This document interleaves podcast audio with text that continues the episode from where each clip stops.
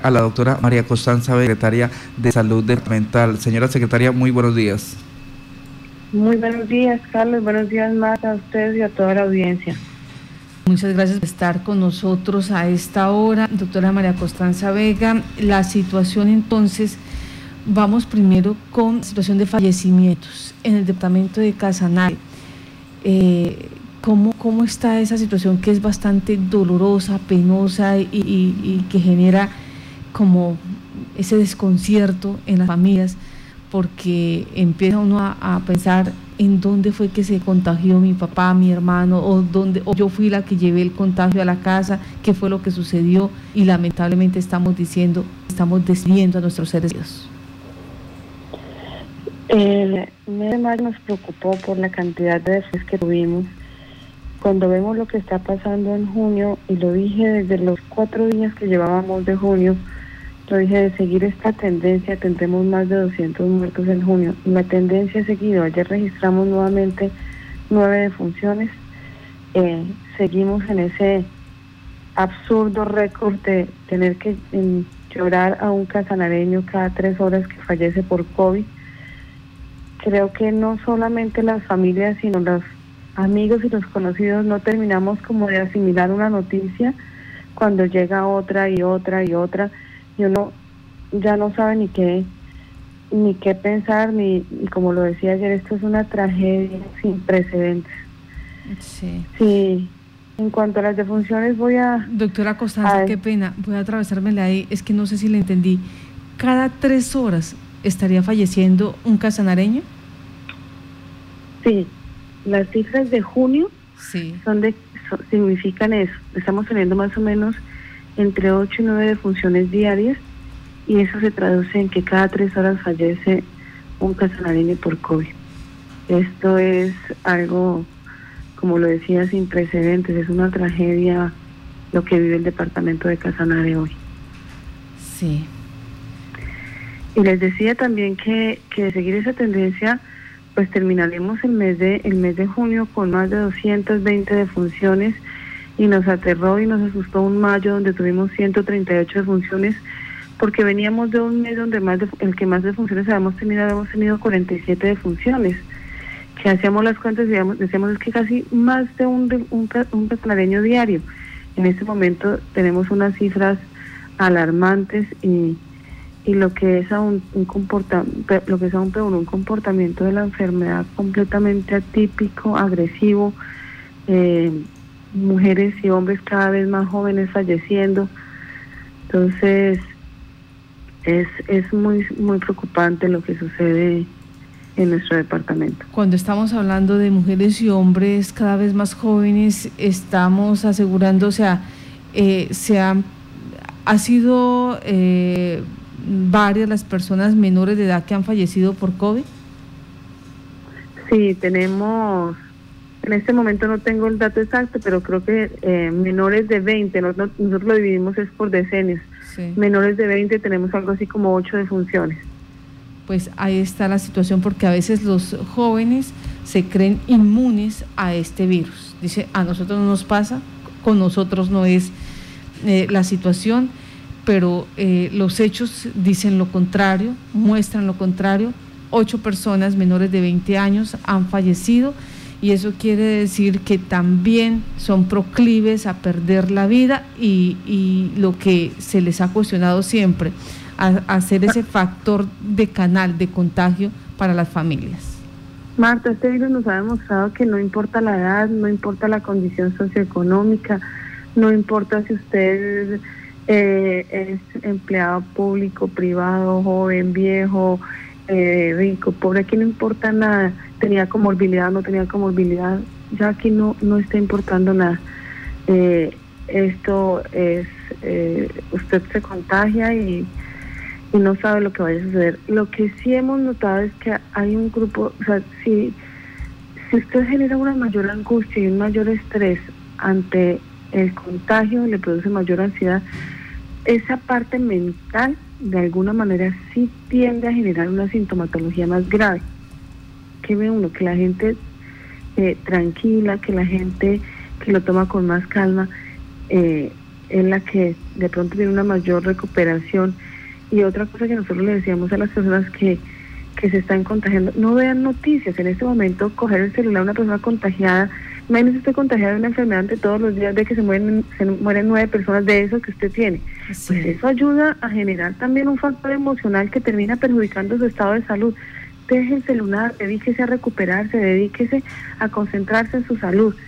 Y, y, lo que iba a decir en el momento cuando cuando me hiciste la otra pregunta es que ayer haciendo de pronto siendo un poquito más más profundos yo decía si la humanidad creo que esto es un mensaje de algo yo siempre he creído que, que uno tiene que ir un poco más allá y pensaba que si la humanidad sigue siendo la misma después de lo que está sucediendo en nuestro departamento y me refiero a la misma en su relación consigo mismo, en su relación con los demás, en su relación con el medio ambiente.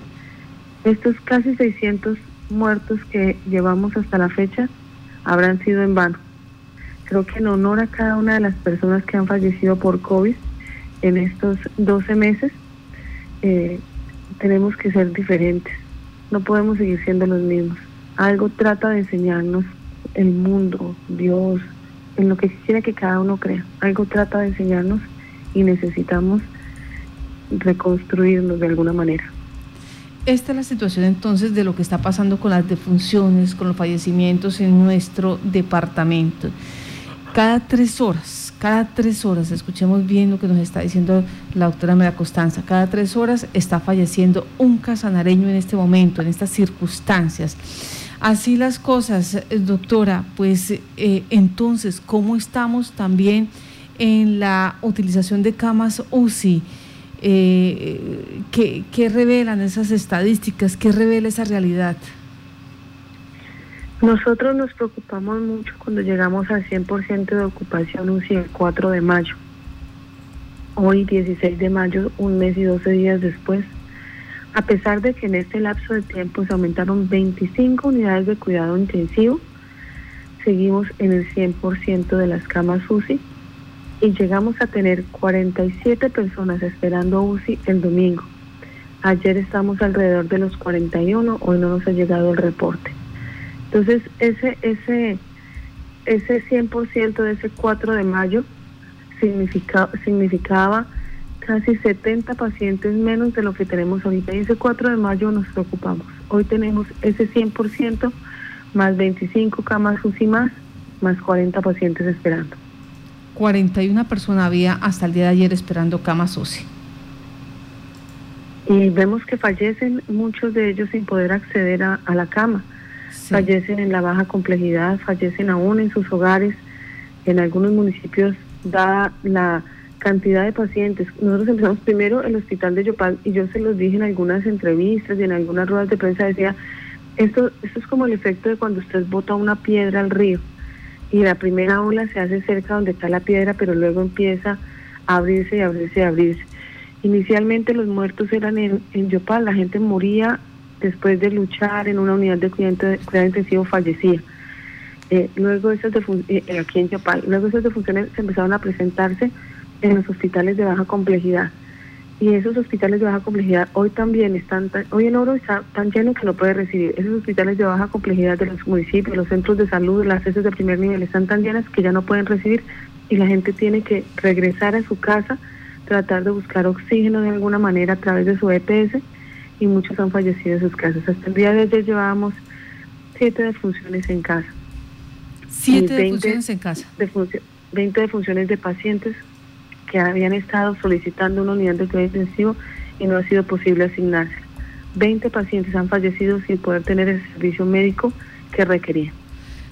Me regreso, nuevamente me regreso ahí porque es que lo que uno escucha en, los corredores o cuando uno habla por teléfono, porque ya ni siquiera se puede salir a la calle, es que le dicen, ay, el paciente fue a, X eh, IPS, a X centro asistencial, es allá donde están falleciendo pero usted nos está diciendo siete defunciones en casa, o sea, no alcanzaron ni siquiera a llegar al hospital y 20 pacientes más que no han podido recibir la asistencia médica. O sea que eh, se, no es verdad esto que están diciendo de que los pacientes por llegar a los centros asistenciales es que se les ha dejado, se les ha olvidado o se no se les ha dado el protocolo correcto y por lo tanto han fallecido? Marta, creo que en, medio de lo que está sucediendo, todo el mundo trata de buscar un culpable. Nosotros nunca asumimos la, creo que eso es algo hace parte de nuestra idiosincrasia, asumir las responsabilidades es algo que, que si nosotros vemos desde que crecimos, nosotros vivimos culpando a alguien más por lo que nosotros mismos hacemos. Eh, entonces, eso es entendible y, es evidente que, que los profesionales de la salud y todo el personal de salud estudió y se preparó para salvar vidas. Y, y, algo que es completamente injusto es hoy tratar de culpar a quienes han salvado tantas vidas, porque si es cierto, llevamos 600 defunciones, son muchos más los que ellos han logrado salvar. Son muchos los que cada día en cada uno de los hospitales regresan a su casa y, uno habla con los médicos y los médicos orgullosos le dicen, hoy saqué tres, hoy regresan a su casa tres, hoy logré sacar tantos. Entonces son muchos más. Claro, han fallecido y es el mensaje de los que han fallecido es un mensaje también para quienes aún continúan sin entrar en conciencia de lo que está sucediendo. Pero el mensaje de todos los que se han salvado y de todos los que hoy te retornan, ayer veíamos en las noticias el caso de una paciente de Agua Azul, muy cercana a una gran amiga, que, que llevaba desde el 4 de abril se contagió y duró mucho tiempo en unidad de cuidado intensivo, tuvo traqueotomía, intubación, tuvo de todo. Y hoy regresa a su casa sana y salva después de dos meses y diez días. Entonces hay casos muy bonitos, hay casos que, que merecen que tengamos, digamos, esa fe, esa esperanza, esa moral en alto. Pero también hay casos de personas que pierden la batalla a pesar de todo el esfuerzo del cuerpo médico. En cuanto a los casos positivos que hay en Casanare, ¿a cuánto asciende ese número? Casos activos en este momento tenemos alrededor de 1.300, 1.400 casos activos, casos positivos. Eh, en este momento se me escapa la cifra, pero si no estoy mal, ya pasamos de los 27 mil casos. Si usted me da un minuto, Marta, sin colgar la llamada. Tranquila. Un dato, porque son, pues esto ya tiene uno tantos datos en la cabeza que... Y todos los días cambia, es dinámica la situación, entonces se convierte o se complica un poquito para tener ese récord de información diaria con los fallecimientos, los casos activos, los casos positivos. Tenemos 25.164 casos positivos en el departamento y casos activos. En casa tenemos 1.479 y hospitalizados 232. Eso hace que tengamos más de 1.700 casos activos. Nosotros teníamos, manejábamos un promedio de 100, 150 casos activos. Alguna vez llegamos a tener 400 y nos preocupamos. En este momento estamos sobre los 1.700 casos activos y pasamos en, los 25 mil casos positivos en el departamento. Permítame para que la gente nos ayude y para poder comprender todas estas situaciones. ¿Esos casos activos implican que han sido atendidos, que se les reconoce que además de, de, de, de estar contagiados del virus, necesitan la prestación del servicio de salud? Nosotros hemos hecho unos los que han variado un poco de acuerdo a la evolución de la enfermedad. En los inicios de la enfermedad, y estamos hablando casi hasta el mes de enero de este año, un 3.3% eh, de, de los casalareños que se infectaban requerían atención hospitalaria. y, de, y de ese 3.3% que se infectaban, el 60% requerían manejo en unidades de cuidado intensivo. Ahora lo que tenemos es que del total de pacientes infectados, y tiene, insisto, que ver también la parte psicológica y cómo nos estamos dejando afectar, el 5% requiere atención hospitalaria. Eh, si tenemos mil casos eh, positivos, activos, pues de esos mil casos activos, 50 requerirán atención hospitalaria. Y de esos que requieren atención hospitalaria, más o menos un 70 requiere unidad de cuidado intensivo. Entonces, son el 95% de personas que se recuperan satisfactoriamente en casa sin ir a un centro hospitalario y de ese 5% que acude a un centro hospitalario, eh, el 70% es necesario pasarlo a una unidad de cuidado intensivo. Sí. Bueno, eh, con esta, eh, eh, esto es pedagógico, esto es para que la comunidad ya en casa también participe con nosotros. Si tiene alguna pregunta, alguna duda, aprovechar que tenemos a la doctora María Costanza Vega, secretaria de Salud del Departamento de Casanare y quien está a cargo también de lo que ha sido todo este proceso de la pandemia. esto nos lleva a, a, otra situación y es la prueba ha sido suficiente la situación de prueba porque ayer entrevistábamos exactamente a Patricia Barrera, una persona que, nos, eh, pues, eh, nos hizo estremecer con su historia. Su señora madre falleció hace nueve días ya de COVID, pero ella decía, nosotros de un lado, cuando la llevamos a ella para que eh, le hicieran la prueba, le hicieron otro tipo de exámenes menos la prueba porque presuntamente no tenía la sintomatología. La sacamos del hospital eh, y nos tocó llevarla al otro día a, un, a las pruebas ambulatorias aquí en el Ramonato Pérez y ahí le hicieron la prueba y salió positiva, o sea que los días que duró en el hospital tenía COVID, eh, pero como no presentó la sintomatología normal, tradicional de fiebre, eh, moquitos, malestar, entonces le dijeron, no, usted tiene, mm, creo que era una parasitosis, usted tiene eso, pero COVID no tiene, no hay necesidad de hacerle prueba porque usted no tiene los síntomas. Sin embargo, la familia, cuente riesgo, la trajeron al otro día, hiciera la fila, acompañada de otros ciudadanos ahí haciendo la fila, le hacen la prueba, efectivamente es positivo, la trasladan luego entonces a otro centro asistencial, Lamentablemente a los 3, 4 días esta paciente fallece por COVID.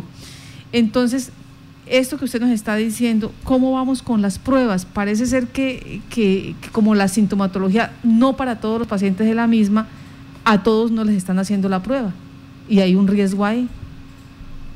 Sí, seguramente, Marta. Yo considero que hay personas que tienen desarrollo de la enfermedad completamente atípica, no solamente del COVID, de otras enfermedades eh, no es muchas veces tan fácil el diagnóstico. Cuando uno, uno va recorriendo el camino es fácil equivocarse y tropezarse con, con alguna piedra. Cuando usted pasa y mira hacia atrás y ve la piedra y dice, pero ¿cómo fue tan evidente que no la vi? Y eso sucede en la prestación de los servicios de salud. Cuando, cuando digamos, la falencia ya ha sucedido y es evidente para todos, que todo dice, pero es increíble que no la hayan visto. Entonces... Eh, es posible lo que usted me dice y, seguramente si la familia, la, familia así lo refiere, pudo haber sucedido de esta manera y seguramente no, no será el primer ni el último caso que pueda llegar a, suceder de un comportamiento completamente atípico y que no haga que los médicos piensen en esa, en esa enfermedad. Eh, sucede con una enfermedad que se presenta todos los días y desde los inicios de la humanidad, que es la apendicitis. Una apendicitis es algo que le enseñan a diagnosticar a un médico yo creo que desde el eh, cuarto semestre de medicina y a veces hay eh, sintomatologías tan diferentes y tan atípicas que no es posible verlas y terminan una apendicitis y cuando abren a la persona se dan cuenta pues dicen, ay, pero ese médico cómo no lo vio. Entonces mirar hacia atrás es muy fácil y evidenciar los errores de quienes hacia atrás los cometieron es, es muy sencillo. Eh, la disponibilidad de pruebas está disminuyendo porque hay un problema. Hoy tenemos una reunión a las 3 de la tarde con la Superintendencia Nacional de Salud a ver cómo logramos que se les pague a las personas que eh, públicas y privadas instituciones que han venido haciendo estas pruebas que se les pague.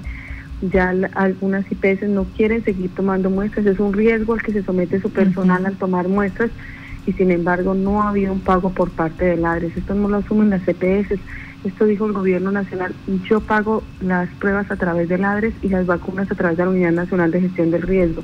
Y hasta ahora, ayer nos decía, antier nos decía Salud en, una reunión, todos los meses saco 160 millones de pesos para vacunación y todo y hasta ahora no me ha ingresado un solo peso. Yo no sabe que una empresa como Red Salud vive de lo que va vendiendo en el día a día porque no tiene un colchón económico y la mayoría de las ESE son así, las IPS están en esa situación. Entonces no hay un pago juicioso tampoco de parte del gobierno nacional. Entonces eso ha hecho también que disminuya el número de, de IPS que están ofertando la toma de muestras. Perdóneme, eh, ¿cuánto paga Rexalud por pruebas todos los días? No, paga, paga mensualmente al, personal y eso que Rexalud gestiona eh, nosotros tratamos de ayudarles como Secretaría de Salud Departamental, pero paga 160 millones de pesos solo en recurso humano para eh, toma de muestra en los diferentes municipios. Y en vacunación, perdón, perdón, en vacunación en los diferentes municipios. Y no se le ha pagado un solo peso por esas vacunas cuando el gobierno dijo voy a pagar el 50% por anticipado y el 50% a medida que vayan vacunando. Y los hospitales como la S Salud Yopal han hecho un gran esfuerzo. O sea, eso es Red Salud, eh, yo creo que la S Salud Yopal está muy cercana también a, esa cifra o más en la inversión que está haciendo, no solamente en vacunación, sino en toma de muestras. Y hasta ahora no se les ha pagado nada. Entonces eso les está generando también un hueco en las redes. Eh, por eso hemos solicitado el apoyo de la Superintendencia Nacional de Salud. Hoy eh, con la subdirectora de, seguimiento a territorios vamos a tener una reunión y vamos a ver cómo nos pueden ayudar ellos para que efectivamente se le pueda retornar este, este dinero a las IPS públicas y privadas que han trabajado tanto en esta pandemia. Entonces, para dejar claro, la vacunación se va a pagar a través de gestión de riesgo nacional, ¿cierto? Sí. Sí. Y eh, las pruebas a través del ADRES. Estábamos en las pruebas entonces usted nos dice, va a haber o, se está presentando una disminución en las pruebas. ¿Quiénes facilitan esas pruebas? ¿El Ministerio de Salud? ¿Quién las facilita? No, las pruebas es algo que las EPS tienen que garantizar a través de una red de prestación de servicios. Ellos deben contratar a varias IPS, pero entonces lo que nos decían algunas IPS que viene sucediendo es eh, que no, algunas EPS, perdón, es que las IPS ya no les prestan más servicio porque les deben tanto que ya no tienen cómo seguir adquiriendo insumos, contratando personal para seguir tomando muestras adicionalmente. Se han presentado algunos incidentes contra la misión médica, la gente ha llegado de forma agresiva a, a estos puntos y ya pues algunas IPS han cerrado esos puntos de muestras que tenían por falta de pago y por agresiones contra la misión médica. Eso eh, implica también pues una situación crítica, doctora, porque venimos de, de, esta cadena de contagios y si no hay cómo hacer pruebas, ¿cómo se lleva el control entonces? Hasta el momento se están haciendo. Lo que estoy diciendo es que ha habido una disminución en la oferta de pruebas en el departamento. Se siguen haciendo, en todos los municipios se están haciendo, pero también hay algo que es importante. Las pruebas, como su nombre lo indica, son una ayuda diagnóstica. Hay gente que nosotros conocemos que le ha salido la prueba negativa y sigue con síntomas, sigue con, síntomas y al final suelven si se la repiten y resulta que le sale positiva. Entonces, mm. las pruebas son una ayuda diagnóstica. El diagnóstico lo da el médico con la sintomatología que observa o el diagnóstico lo doy yo, así no tenga sintomatología. En mi casa tengo un caso positivo, yo y lo dijo el Instituto Nacional de Salud, ya por convivencia me asumo como positivo y me comporto como si fuera un caso positivo, así no tenga nada de síntomas, me aíslo los 14 días y terminado el aislamiento salgo. No es necesario, lo hemos repetido a través de todos los medios, tener una prueba positiva para, para eh, quedarse uno en aislamiento. Estuve en contacto estrecho con alguien positivo, debo aislarme inmediatamente. Tengo sintomatología, debo aislarme inmediatamente. Recordemos que la meta de esto no es tener a una población diagnosticada. Eso nos ayuda a medir la situación, pero la meta de todo eso es cortar cadenas de transmisión. ¿Cómo cortamos cadenas de transmisión? A través de dos cosas, básicamente. A través del aislamiento de quienes pueden estar contagiados, tengan la más mínima sospecha de contagiarse y a través de la vacunación. son las únicas dos formas en que nosotros vamos a cortar cadenas de transmisión. Si yo estoy positivo, una prueba no me cambia absolutamente nada. Si yo soy contacto estrecho de un caso positivo, no me cambia en nada el resultado de una prueba negativa porque debo seguir aislado y más si tengo algún síntoma, porque esa prueba no significa que no tenga, significa que la prueba no me lo pudo detectar por la cantidad de virus que hay, pero es posible que esté positivo. Por eso los exámenes de laboratorio se llaman ayudas diagnósticas me voy a, voy a pedir el favor que nos repita esto de la meta de cortar cadenas de transmisión, Estas estos eh, dos principios para realmente nosotros combatir eh, el, coronavirus. ¿Qué se debe hacer?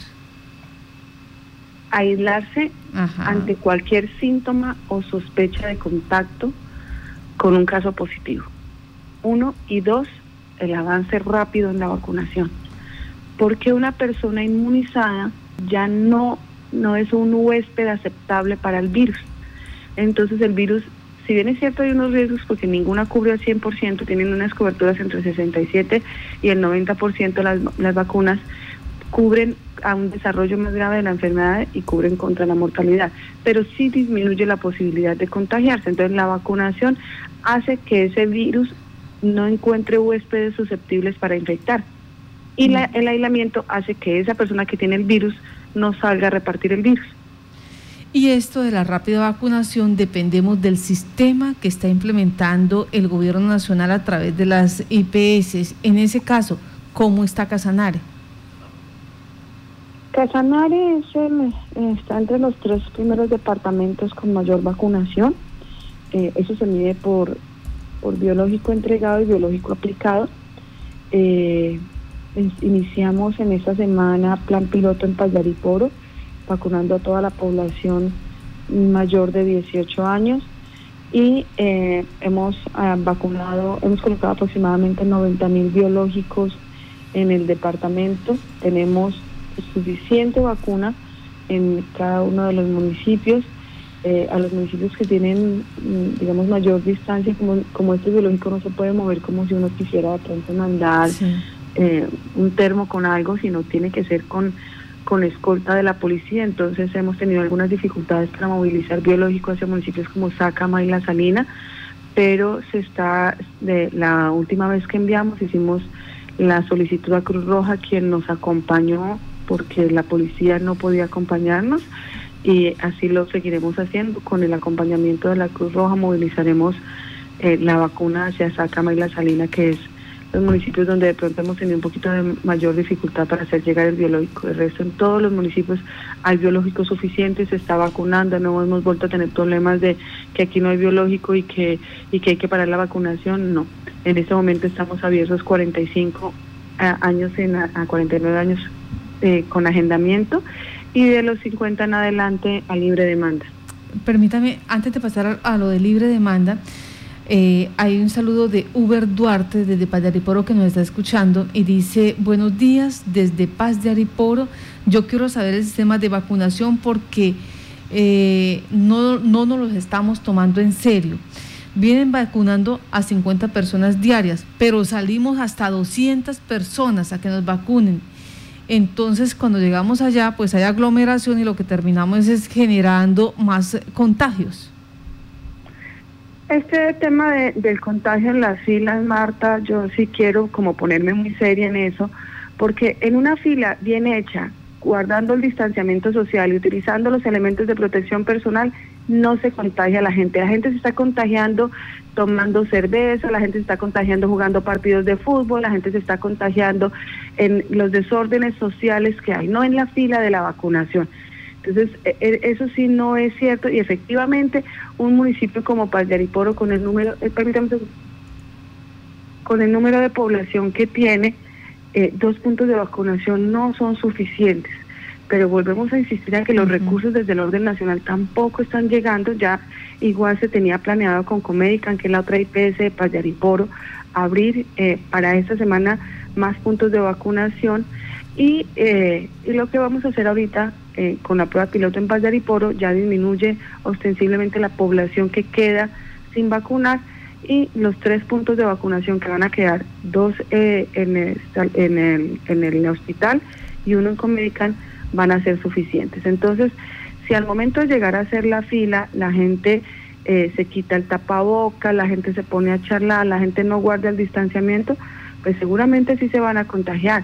Pero si nosotros seguimos los protocolos de bioseguridad con todas las de la ley, no hay posibilidad de contagio en estas filas.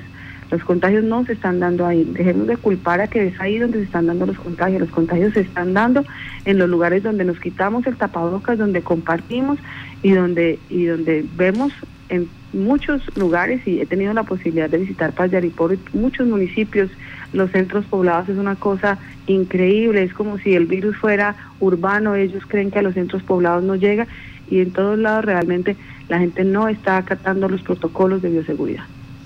Eh, eh, doctora Constanza, en esta necesidad que todos tenemos de contar con la vacuna, mucha gente se pregunta por qué se escogió el municipio de Paz de Ariporo para realizar esta prueba de, de vacunación masiva y eh, por qué no otras, otros municipios donde quizás la afectación sea más alta, como por ejemplo en el caso de Villanueva.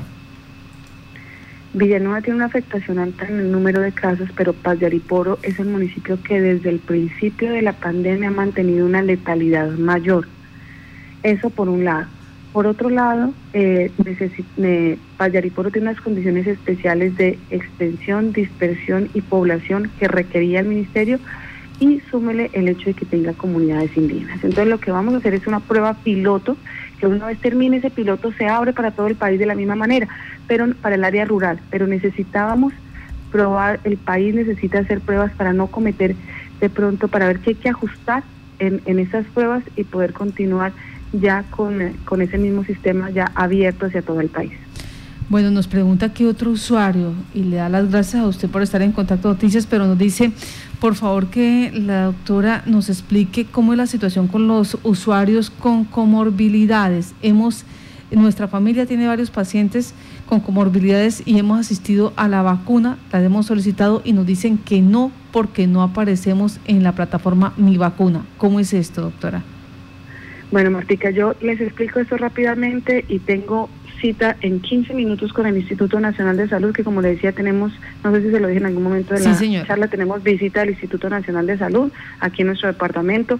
Están revisando todo lo que es vigilancia genómica, es decir, qué subtipos podemos llegar a tener, todo lo de la, vigilancia epidemiológica y, bueno, y otras actividades relacionadas precisamente con la pandemia. Entonces, ¿qué tiene que hacer una persona? La persona digita, eh, escribe en Internet mi vacuna, entra a la plataforma de mi vacuna, le da donde dice me postulo, eh, digita su, su número de cédula, la fecha de expedición de su cédula y la causa por la cual se postula. Ahí se le despliegan todas las enfermedades relacionadas, eh, porque no es cualquier enfermedad, son más o menos 35 patologías que el ministerio ha definido como comorbilidades para ese para para poder tener acceso a la vacunación. Entonces selecciona, voy a poner un ejemplo.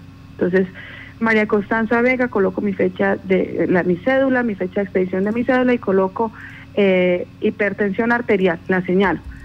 Tomo la captura, ya voy, tomo, tomo la captura de, de, la pantalla y eh, le tomo una fotocopia a mi cédula y cada EPS tiene que tener una persona que atienda lo de postulaciones. Entonces se va con esa fotocopia de la cédula y con el pantallazo y la EPS debe verificar en la historia clínica que esa condición sea cierta y confirmarla en una plataforma llamada PISIS. Es la EPS la que dice, no es no soy yo la que digo, ay, es que yo yo tengo obesidad. No, si su índice de masa corporal no da para que usted sea clasificado como obeso y su historia clínica no dice que usted es obeso, usted no va a poder hacer trampa al sistema porque es la EPS la que confirma la la la ¿qué?